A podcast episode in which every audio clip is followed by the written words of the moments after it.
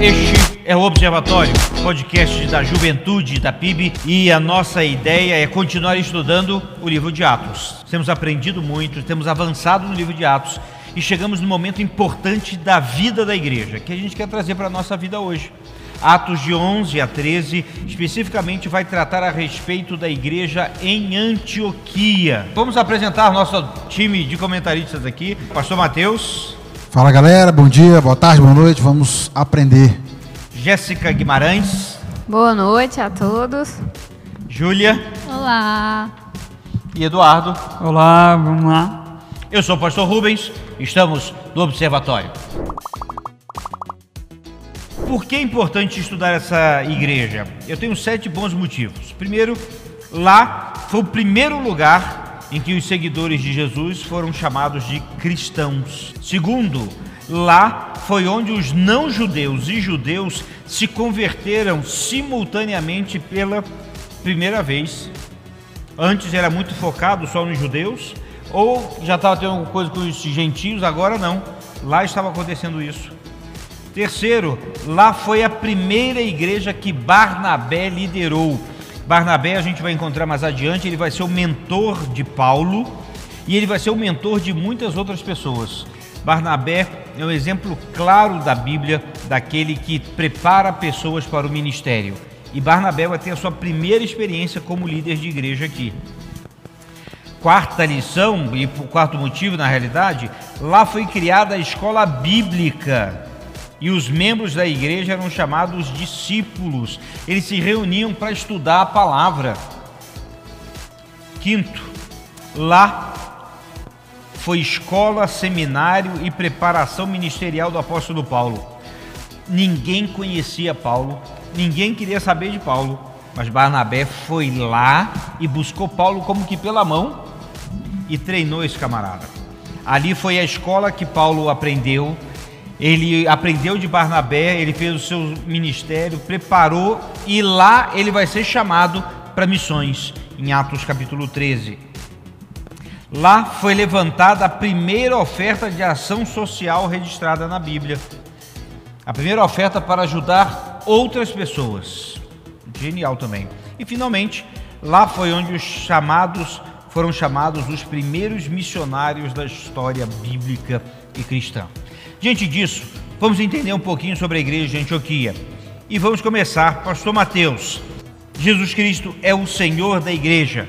A importância disso fica muito claro, e isso era bem claro para aquela igreja lá. Isso deve ser bem claro para nós hoje, isso é óbvio. Mas isso é claro na igreja de hoje? Não como deveria, eu, eu acho. Ah, e de, de, alguma forma a gente vai se acostumando tanto ao ambiente da igreja, as coisas que a gente faz como igreja, e vamos nos acostumando tanto às nossas habilidades de fazer aquilo que a gente faz, que a gente sempre corre esse risco de se achar no controle daquilo que acontece. Né? Queremos e, e, isso faz parte do, do, coração humano. A gente faz planos, a gente ah, traça objetivos e não que necessariamente isso seja ruim né? É, precisamos nos planejar. Na, na, na, nossa conversa na semana passada, a gente falou sobre a questão da capacitação. Né? A gente precisava se capacitar e o, o, o planejamento, a elaboração faz parte com certeza da vida, mas é sempre importante que a gente nunca perca de vista que os nossos planos e a nossa direção pessoal nunca deve ah, suplantar, nunca deve ser maior ou mais importante aos nossos olhos do que a direção que venha de Deus. Ah, o que a gente vê na igreja em Antioquia é que tudo acontece de forma muito natural por essa direção de Deus ser tão claro, né? Esse senhorio de Jesus, para eles era, era muito evidente, a submissão era sempre constante. É, nós vemos ah, através de várias declarações que todos aqueles envolvidos na igreja estavam sempre buscando ao Senhor e sempre sujeitos à orientação. Isso é algo que é muito importante e que precisamos tomar esse cuidado para que não seja abandonado no nosso tempo, né? Que a gente que façamos os planos, que tracemos os objetivos, mas que a gente não se esqueça de que no final quem dirige a igreja é Jesus e às vezes os planos dele vão divergir dos nossos, a vontade dele pode ser sim diferente da que a gente gostaria que fosse. Parece que a mensagem óbvia e clara é Jesus Cristo em todo o tempo. Isso era muito. não se tinha dúvida que quando se reuniam para estudar, estudariam sobre Jesus Cristo. Onde estavam reunidos era Jesus Cristo o assunto. E uma visão da igreja, Jesus Cristo vai voltar e assim participar. Mas a igreja também se reunia para batizar e celebrar a ceia do Senhor, que são as ordenanças. Isso se tornou um hábito da igreja e uma necessidade da igreja. Júlia, é isso mesmo, a igreja deve se regularmente se reunir para cumprir as ordenanças do Senhor? Sim, são duas as duas grandes ordenanças, né, para a igreja cristã, que é o batismo. É interessante porque o batismo por diferentes linhas teológicas e denominações, ele é compreendido de forma diferente. Porém, nós compreendemos que o batismo ele é por imersão, porque ele é um reflexo do da morte de Jesus Cristo e da sua ressurreição. Isso. E nós acreditamos que o batismo ele também tem que ser um reflexo daquilo que já aconteceu no coração, ou seja, eu aceitei conscientemente Jesus Cristo, então por isso que nós na nossa igreja não fazemos o pedobatismo, né, que é o batismo infantil. Uhum. Porque necessariamente uma criança não tem a clareza do que a é consciência. a consciência do que é aceitar Jesus Cristo, de professar a fé de Cristo. E também a questão da ceia do Senhor, porque a ceia do Senhor ela é algo até um tempo atrás o Senhor pregou sobre isso, que a ceia ela é algo que nos remete ao passado, que é o sacrifício vicário de Jesus Cristo na cruz do Calvário. Ela nos remete, ela também nos remete ao presente, o que nós estamos fazendo para o serviço cristão e também ao futuro. Então a ceia ela também nos traz essa questão da esperança. Um dia Jesus Cristo virá nos buscar e nós iremos com ele para o céu, como está escrito em João, né? Que ele tem nos preparado morada. Então acho que sim. É, é, também interessante pensar que essas são as ordenanças que a igreja cumpre conscientemente sobre Jesus. Embora outras denominações vão acrescentar um milhão de outras ordenanças, que uhum. necessariamente não são bíblicas, essas são as duas que se destacam porque elas remetem exatamente à essência do que é ser um cristão. E sempre essas ordenanças vão voltar ao tema que foi falado, sempre é Jesus Cristo. Sempre é Jesus Cristo. Jéssica, se tem uma coisa que me chama muita atenção aqui é que lá em Antioquia os crentes do Senhor Jesus eram chamados de discípulos. Discípulo é aluno. Eles eram servos. E a gente tem a impressão na leitura do texto que todos os membros daquela igreja eram servos, no sentido de que faziam algo para o Senhor. Todo crente deve ser um servo? Com certeza. É, a gente sabe sobre os dons do Espírito, né? É, algumas pessoas têm dons diferentes dados por Deus, não é aquela coisa assim, ai, eu desenvolvi essa habilidade porque eu estudei, não sei o quê. Não, é um dom que Deus dá, né? Ele dá para cada um dos seus filhos e um dos dons é ser servo. Mas todo crente, ele tem essa esse dever, né, de de ser servo de uma forma ou outra, não necessariamente é, sendo só aqueles que têm o dom de servir que vão fazer tudo na igreja, né? Todo crente que é corpo, né, do, da igreja, ele deve servir de coisas pequenas até coisas grandes, né? Que é, mesmo um dos mandamentos né, de Jesus é amar ao próximo como a ti mesmo. Então, servir ao próximo né, é uma forma de amar também e, e obedecer a Jesus Cristo. Tem uma tendência hoje muito comum de dizer que todo crente é um líder. Há várias correntes de igrejas que defendem isso. Eu, particularmente, não concordo. Eu creio que todo crente é um servo e Deus chama alguns servos para serem líderes, no caso de Antioquia, Barnabé e Paulo. Mas se tem uma coisa que nos chama a atenção na igreja de Antioquia é que Barnabé e Paulo não vão invocar a sua autoridade, eu sou um ungidão aqui da igreja de Antioquia.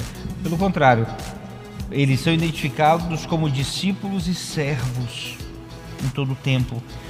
Todo crente é um servo. Até Paulo, quando ele vai escrever as suas cartas e epístolas, ele começa falando. Carta e epístola é ótimo. Quando ele vai escrever suas cartas, ele fala, né? Paulo, servo do Senhor Jesus Cristo. Então ele mesmo se intitula. E é engraçado. Desculpa, pastor. todos nós somos chamados para servir no corpo de Cristo, mas Deus ele vai dar os dons é de forma que ele quer dar para cada um. Então todos nós somos chamados para servir. Não sei qual é o meu dom, então sirva que você vai descobrir qual é a sua vocação. A gente geralmente aprende no trabalho, no serviço do Senhor. Jéssica falou que servir, eles serviam ajudando os outros. Eduardo, a gente observa que o cuidado dos seus e o cuidado do próximo era muito importante nessa igreja. Sim, pastor. É, a igreja, ela é unidade, né? Então, é uma unidade onde os, os membros são membros de uma família. Uhum.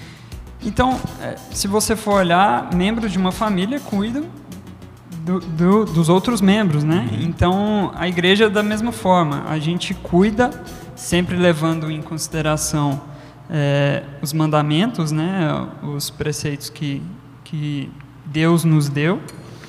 E, e da mesma forma que é os membros internos, são todos os outros que não são da, da igreja. Então devemos tratar todos os outros da mesma forma. É, também estendendo isso a aqueles que ainda não conhecem, sempre levando o cuidado, e o cuidado aqui que eu falo é levando a palavra, também é um cuidado. Sim. Porque você sabe que aquela palavra é a palavra de salvação. Uhum. Né? Anunciar Jesus Cristo e tudo o que ele fez por nós é uma forma de cuidado para essas pessoas. Então, todo, toda a, anunciação do Evangelho já é um cuidado. E, e o cuidado interno é aquela manutenção, a oração. A gente tem aqui orado bastante por pessoas que têm Covid e tudo mais, e essa é uma forma de cuidado que hoje em dia temos, mas que sempre teve para outras para outros uhum. tipos de, de doenças e tudo mais. Então, sim, deve ter esse cuidado intenso e contínuo. Vou pegar o gancho de Eduardo, passar o pastor Mateus. Ele falou sobre oração, mas nós vamos encontrar em Atos 13, quando do chamado missionário, eles são encontrados em oração. A ideia que a gente tem é que essa igreja era uma igreja em que qualquer momento que você fosse lá, encontraria alguém orando. Qual o papel da oração na vida da igreja?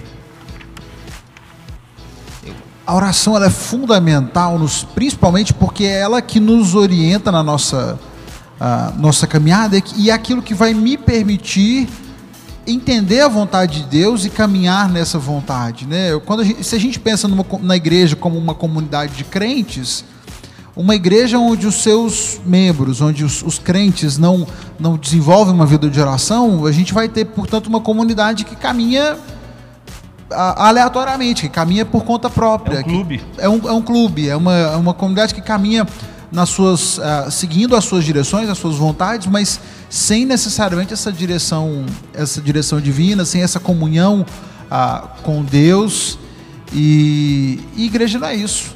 Né? Nós precisamos sim valorizar mais a oração. Eu acho que uma das grandes dificuldades nossas hoje uh, é de lidar com a questão da, dessa nossa, esse nosso, essa nossa dificuldade filosófica, talvez, de lidar com o abstrato, com aquilo que eu não consigo ver e com, e com a correria, com a agitação do nosso tempo. Né? Nós estamos o tempo todo com a cabeça ocupada, com a mente ocupada com outras coisas. A gente não tem mais tempo de silêncio. O tempo de silêncio não existe mais, porque eu tenho coisas para ocupar a, o meu, a minha vida o tempo todo, ruídos que ocupam o tempo todo. Ou eu estou estudando, ou se eu estou fazendo outra coisa, a TV está ligada, ou o YouTube está ligado, ou o Spotify está ligado. Tem sempre alguma coisa emitindo ruído e a gente vive num tempo tão ah, diferente que a gente não consegue nem dormir mais em silêncio. Né? Eu, eu não sei se vocês passam por isso, mas eu já me, às vezes a gente se acostuma e eu já me acostumei, por exemplo, a dormir com o barulho do ar condicionado ligado o dia que a energia acaba e que não tem nada, eu não sei o que me incomoda mais, se é o calor ou se é o silêncio absoluto. Né? Fica faltando aquele ruído, aquele soprar do tem vento. Tem um aplicativo para isso agora. barulho de ventilador, barulho de ar-condicionado para dormir.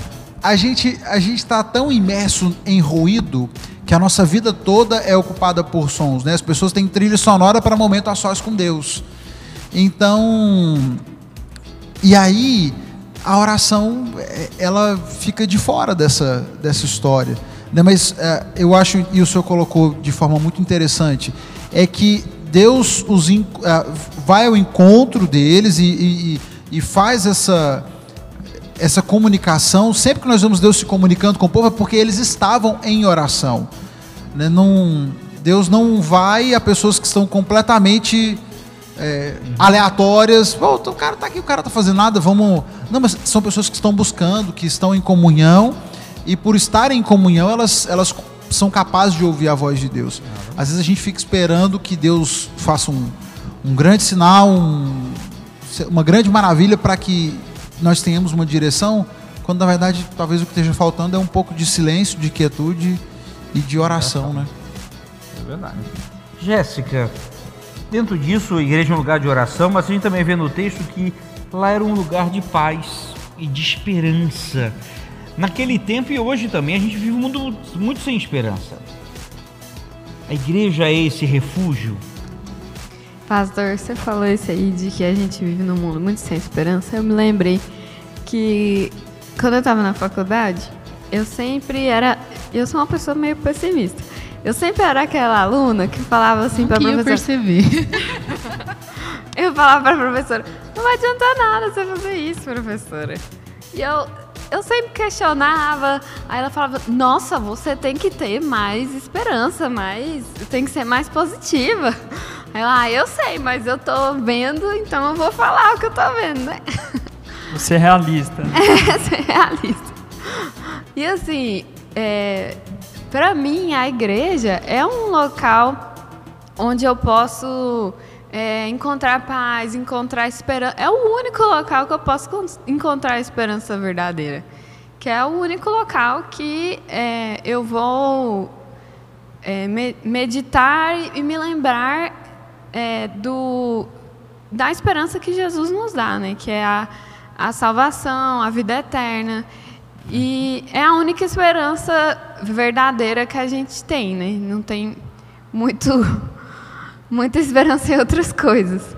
Mas às vezes a gente não deixa nós mesmos percebermos é, aquele, aquele clima, aquele momento propício. Não que em casa a gente não possa meditar, não possa orar, não possa louvar, mas na igreja a gente está fazendo isso tudo em comunhão e é mais uma das coisas né, que agrada a Deus. Então, é, na igreja eu consigo é, me, me isolar, assim, me é, tirar da minha mente aquelas, aqueles meus afazeres, tudo que eu tenho que fazer na semana, tudo que eu tenho que estudar, todas aquelas coisas que, eu, que me trazem aflição, eu consigo deixar um pouco de lado, né?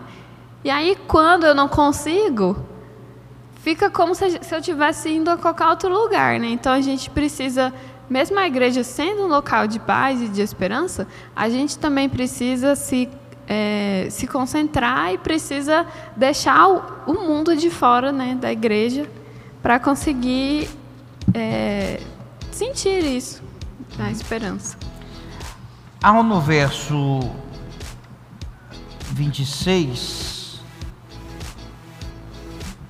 é, na realidade, uma coisa que chama muita atenção tendo encontrado, levou para Antioquia e por todo um ano se reuniram naquela igreja e ensinaram numerosa multidão. Júlia, há um ensino bíblico permanente aqui na igreja de Antioquia. Na igreja, ou igreja é só festa, é só celebração, como todo mundo fala, é isso, ou o ensino bíblico ele é fundamental junto com a oração, junto com a adoração junto com todos os outros. Sim, eu acho que o ensino bíblico ele é permanente. Ele tem que ser permanente, porque a igreja é exatamente para isso, né? Você vai na igreja para aprender mais de Deus.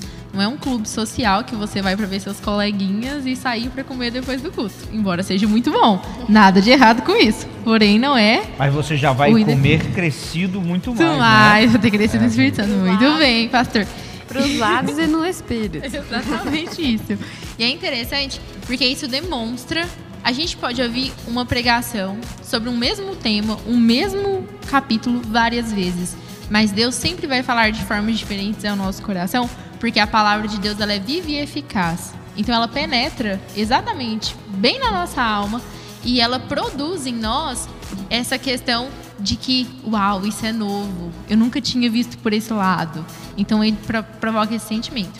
Eu acho que na igreja o ensino bíblico ele é permanente, mas a igreja ela é mais do que só Bíblia. A gente consegue perceber é, em Antioquia que eles eram muito ligados às questões sociais, de ajudar o próximo, as, os necessitados. Então é claro que a igreja ela vai assumir outros discursos é, nesse claro. tempo. Porém, o principal é o ensino bíblico, né? Porque ele que promove o crescimento espiritual.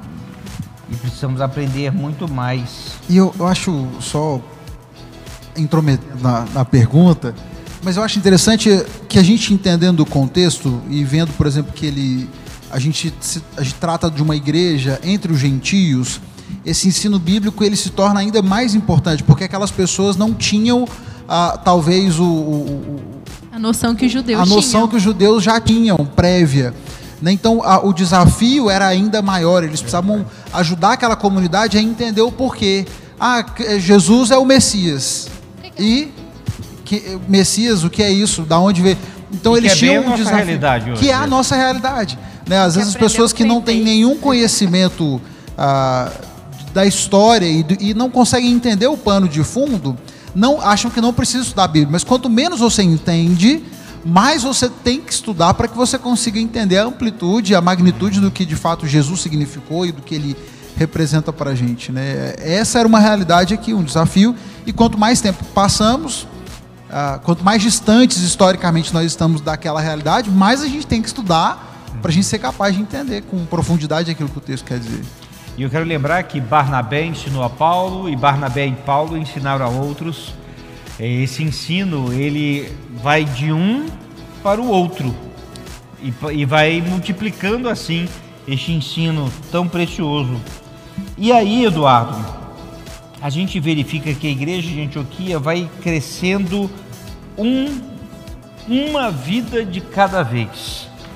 É, alguém já disse que a gente tem que mudar o mundo, a igreja deve mudar o mundo uma pessoa por vez. Ou seja, a salvação ela é individual e pessoal, mas a salvação pessoal interfere em toda a sociedade. E assim a igreja foi crescendo de um a um. Hoje a gente tem visto muito de crescer em massa, tudo em massa, milhares e milhares. Mas eu creio que a grande, uma das grandes lições dessa igreja de Antioquia é essa importância do retorno à individualidade para fazer diferença na coletividade. Você concorda com isso? Concordo, e é aquela história, né? De grão em grão, galinha enche o pau. E e assim, eu, eu tenho estudado muitas coisas assim é, no âmbito financeiro também. Quando a gente olha, por exemplo, o quanto é, é, é poderoso o juro composto, é. aí se você olhar, tá, mas como é que começa? Começa em um mês você tendo é, um ganho ali em cima de, de, de uma parte. Aquela parte que multiplicou também vai ter o crescimento além da primeira parte. Uhum. Então, tudo isso é, é a mesma coisa aqui na igreja. Um ganha outro para Cristo, esse outro vai ganhar mais um, mas esse primeiro ainda ganhou mais outro. No final das contas, você fala: caramba, da onde surgiu esse tanto de gente? Mas é isso mesmo, é, é algo além do que, do que a gente possa imaginar. E a capacidade é que nem a gente falou aqui mais cedo, né? É, é Deus que capacita e a obra a obra vai ser feita é, com quantas pessoas forem preciso. Claro que hoje em dia a gente não vê uma conversão em massa assim, igual aconteceu ali com Pedro, né? Tantas pessoas, 3 mil pessoas assim de uma vez. Mas se for olhar, não é necessário, porque de uma em uma você chega a 3 mil.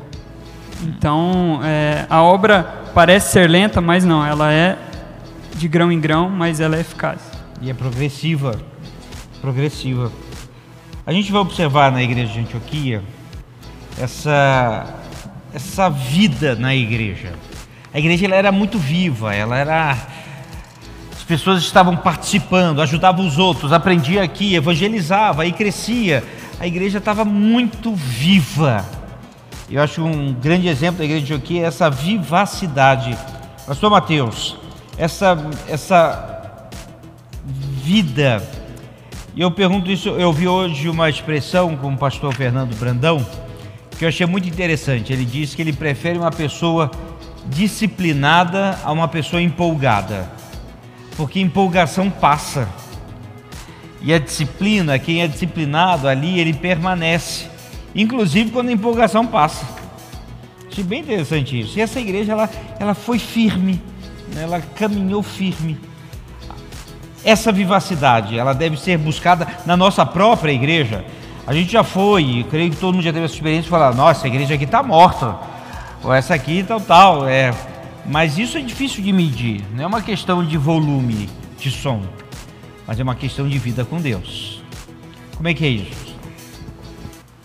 Eu acho, para mim, um, um dos um dos maiores termômetros dessa, dessa vida uh, é o quanto, as pessoas, o quanto Jesus faz parte do nosso, do nosso vocabulário, o quanto Jesus faz parte das minhas conversas.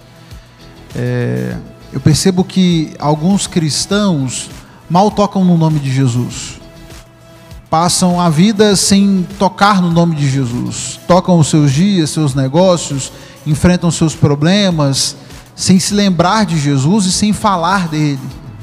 Ah, mas para mim, o, o que mais chama atenção e o que mais me faz ter a percepção de que alguém tem essa, esse vigor, essa vida, esse entusiasmo, é a disposição daquela pessoa de o tempo todo falar de Jesus, tudo e qualquer circunstância é, é oportunidade para falar de Jesus ou pensar em Jesus ou o que Jesus tem a ver com aquilo. Né? Ah, mas o, muitos cristãos, talvez por nessa tentativa equivocada dos nossos dias de, de tentar passar despercebido no meio da, da multidão e de, e de não querer se indispor com ninguém, nós vamos tirando Jesus da conversa. E a gente começa a falar de energia positiva, de, ah, sei lá, de, de, de sorte, falamos de qualquer outra coisa. Signos. De signos. Cara, nossa, um negócio que me mata é quando eu vejo um crente postando coisa de signo. Era é, bom aquela dói, época. Dói na alma. Porque... Meu signo é Jesus. Essa época era boa. É, as pessoas ficam por aí postando ah, é, coisas sobre si. Não é possível. Em que igreja você está indo? É... Astrológica de Jesus Cristo. E, e, e, falam de tantas coisas, mas Jesus não faz parte do vocabulário. Agora tem outras pessoas que, que incendeiam. Você está conversando com aquela pessoa, o tempo todo ela fala de Jesus, porque Jesus fez isso na minha vida, ele me transformou assim, e ele realizou isso, ou eu aprendi isso com ele. É isso que transmite vida. O que eu vejo aqui, eu vejo um grupo de, de, de cristãos, um grupo de discípulos que mudou de cidade. Ah, como a gente já conversou, sem pretensão. Eles não foram para lá com um plano estratégico de plantação de igreja em, em, em, grupos estratégicos com coordenação, supervisão. Eles não tinham nada disso. Eles tinham vivência com Jesus. Tinha uma mensagem. Tinha uma mensagem. E aí eles vão, o texto vai dizer que ah, eles começam a anunciar aos gentios. Eles simplesmente eles mudaram de cidade e eles começaram a anunciar para os gentios sobre Jesus. Eles começaram a falar. É, eu acho que a, a, a, principal vida e empolgação que nós podemos demonstrar hoje é voltarmos a falar de Jesus. Que Jesus seja uma palavra que saia o tempo todo da nossa boca. Que ninguém tenha dúvida se nós somos crentes, porque nós falamos de Jesus. É, a gente se surpreende com as pessoas de vez em quando. Ah, nossa, fulano era crente? Para você se surpreender se alguém é crente ou não, é porque você nunca ouviu falar de Jesus. Né? Então eu acho que isso transmite vida. É, Jesus fazer parte do meu vocabulário, das minhas conversas cotidianas, isso é um, um bom termômetro. Quero dar uma contextualizada, trazer um exemplo que aconteceu no passado nos Estados Unidos. Na, na realidade, Martin Luther King foi um pastor batista que defendeu exatamente a questão do direito é, contra o preconceito contra os negros nos Estados Unidos, quando vivia um auge disso. E o célebre, talvez um dos discursos, uma das mensagens mais conhecidas da história da humanidade foi essa, em que ele diz: Eu tenho um sonho. É, todo mundo estava esperando uma mensagem político-social e foi. Ele estava aí em Washington diante de uma multidão de pessoas. E eu quero lembrar, década de 60, os microfones deviam ser horríveis, o som pior ainda. Mas Bom aconteceu. Ele era um pastor batista. Ele era um pastor batista. Sabia Isso aqui. falar sem microfone. E me chamou a atenção uma coisa que pouca gente sabe dessa história. Quando ele pega a palavra, muita gente falou antes, mas quando Martin Luther King pega o microfone para falar, um dos seus amigos e assessores ali cutuca quem está do seu lado pá, e diz assim: eles não sabem, mas agora todos eles vão à igreja. Eu achei isso genial demais. Imagina o camarada juntar uma multidão de pessoas que não estavam ali, mas porque tinham crentes no Senhor Jesus, ali era uma igreja. E então ele, Luther King, começa assim: Digo-lhes, pois, meus amigos, que apesar das dificuldades e frustrações do momento, eu ainda tenho um sonho, e um sonho profundamente enraizado no sonho americano. Eu tenho um sonho que um dia essa nação levantar-se-á e viverá o verdadeiro significado da sua crença, considerando essas verdades como auto-evidentes que todos os homens são criados iguais. E ele vai terminar esse sermão, discurso assim: Finalmente livres, finalmente livres, graças a Deus Todo-Poderoso, somos livres, finalmente. Citando o antigo hino. Essa realidade da igreja eu vejo que é muito real em Antioquia. E eu creio que pode ser em nós também. E aqui vale a última pergunta para cada um de nós, peço respostas breves. Enfim, aqueles que estavam lá fizeram Antioquia, uma cidade gentia, se tornar uma igreja naquele lugar. Nós, como igreja, aonde estiverem dois ou três reunidos no seu nome, ali Jesus Cristo estará. Nós podemos ser essa igreja? E melhor, será que as pessoas que nos ouvirem, alguém pode cutucar outro atrás e dizer, eles não sabem, mas agora eles vão para uma igreja? O que você acha, Eduardo? Eu acho que, que a igreja é muito mais do que paredes, né? Então, em qualquer lugar que você esteja, dentro de um ônibus, puxando papo com alguém do seu lado, você falar de Jesus, ali se tornou igreja. Então, qualquer oportunidade que você tiver, que, que surgir ali para você, é uma oportunidade de falar de, de Cristo e, e anunciar o seu evangelho. Então, não tem limite para isso. Qualquer lugar, eu acredito que, que a gente possa é, proclamar e, e, crescer ainda mais o, o, o reino de Deus aí. Júlia. Eu acho que sim, e acho que mais do que falar, precisar abrir a boca, nós temos que ter um testemunho ao ponto das pessoas chegarem e perguntar: Você é um cristão? Se tem uma pergunta que enche o meu coração é quando alguém fala assim: Você é crente, né? Sem eu nunca ter falado de Jesus, eu falo assim: Sim, eu sou crente. Que bom que deu para perceber que eu sou crente, né? Então eu acho que a gente precisa demonstrar pelas nossas atitudes ao ponto das pessoas perguntarem: Essa pessoa é diferente. Tem algo nela que é diferente, que é Jesus. Jéssica. É, é o que eu estava pensando em falar também, Júlia. É, muitas vezes a, as pessoas, o crente fica como chato, porque fala, né, fica fala demais, aponta os erros e não sei o quê. Eu acho que é, nós devemos saber pregar em cada, em cada local que a gente vai. É, é difícil, é, mas é, faz parte da nossa vida cristã. É, adaptar ao público, né? O que que, como a gente vai falar de Jesus, seja com palavras, seja com ações, é, seja, é, não sei, da forma mais óbvia, falando diretamente, seja da forma mais indireta, né? Sendo uma pessoa diferente. Eu tenho uma experiência que é, no trabalho, eu, eu trabalhava numa emergência, né, numa UPA, e chegavam vários tipos de, de pessoas com vários tipos de problemas. uma vez uma menina muito jovem chegou com uma tentativa de autoextermínio e eu fiquei muito chateada com aquilo. Eu vi a menina mais nova que eu. Todo lugar que eu vou trabalhar, eu sou sempre a pessoa mais nova que, que tá ali, né? Então, eu vi uma menina mais nova que eu tentando realmente, né, se su suicidar-se. Se suicidar não existe, né? É, e aí eu fui falar com ela, falei, gente, eu preciso falar alguma coisa com ela. E aí eu fiquei incomodada para falar sobre Jesus com aquela menina. E eu não sabia como eu falava, uma pessoa desconhecida, uma pessoa que estava em dor, em sofrimento. Muitas vezes no hospital, é, as pessoas que vão atender ficam falando que é frescura, que quer chamar atenção. Mas eu, eu decidi ali é, agir diferente do padrão do que eu do que eu costumo agir, né? Eu não gosto de ser essa pessoa muito direta assim que fala Jesus, Jesus, Jesus. Eu gosto mais de mostrar, né, pelo, pela minha vivência, pelo, pelo jeito que eu lido com as coisas e tal. E aí eu falei com ela sobre isso. Eu falei, você conhece Jesus? Você tem uma religião e tal. Eu conversei com ela.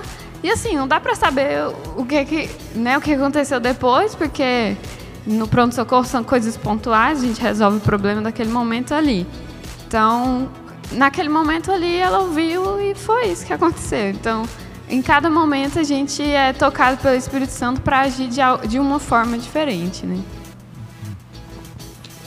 Eu acho que a igreja toma conta da cidade quando a gente para de separar o secular e o, e o santo, e aquilo que é espiritual a gente se acostumou a separar. A, minha vida espiritual é uma coisa, minha vida secular é outra. Uma coisa é o trabalho, outra coisa é a igreja. Uh, ainda que a gente não fale, mas fica expresso em algumas, em algumas ações. Né? Uh, em algumas coisas, ah, eu, eu não, isso eu não faço aqui, isso eu não falo ali, isso eu só faço na igreja, ou isso não pode na igreja ah, no sentido de que existam ambientes onde algo seja apropriado, ah, ah, e pensando no nosso caso, Jesus é apropriado para o ambiente da igreja, talvez não para fora do ambiente da igreja. E se a gente vive assim, a igreja vai ser sempre um gueto, e as pessoas que quiserem ouvir de Jesus vão ter que é, ultrapassar as barreiras, entrar dentro do templo, sentar num banco para ouvir uma mensagem. É, e talvez seja isso que tarde tanto essa propagação do evangelho com mais eficácia. Né? Às vezes as pessoas esperam que o pastor evangelize os amigos por elas. Né? Quando a, a, às vezes as pessoas pensam em evangelizar, eu vou chamar o fulano para vir na minha igreja, sentar no meu banco e ouvir o meu pastor pregar. Mas eu posso, através do meu testemunho, das minhas falas, da minha experiência de vida, ser cristão e testemunhar de Jesus, como a igreja de Antioquia fazia, né? Então, se a gente quebra essa separação, a igreja alcança as pessoas lá fora. Lá fora passa a ser igreja também. Agora, se a gente coloca a parede, a igreja fica presa dentro do nosso ambiente. Tem uma música de coro que diz assim: Quando alguém olhar para mim, que possa ver Cristo. Na igreja de Antioquia, eles olharam para aqueles grupos e disseram e chamaram eles de cristãos. Eu fico pensando qual foi o primeiro momento em que foram chamados de cristãos e como aquilo deve ter impactado de início a igreja e depois como isso virou o nome de um crente. São seguidores de Cristo. Então que a igreja de Antioquia nos ensine e assim todo o livro de Atos continue a nos ensinar a respeito da igreja. Gente, nossas despedidas finais, chegamos ao fim do nosso podcast. Sou Mateus. Gente, fiquem com Deus, continuem acompanhando os nossos estudos e vamos aprender mais sobre igreja. Tá muito legal esse estudo de Atos. Segue aí com a gente. Valeu, obrigada a todo mundo. Foi muito bom estar aqui hoje. Tchau, até o próximo episódio. Tchau, até mais, até o próximo. Muito bem, que Deus abençoe a todos. Até o próximo Observatório.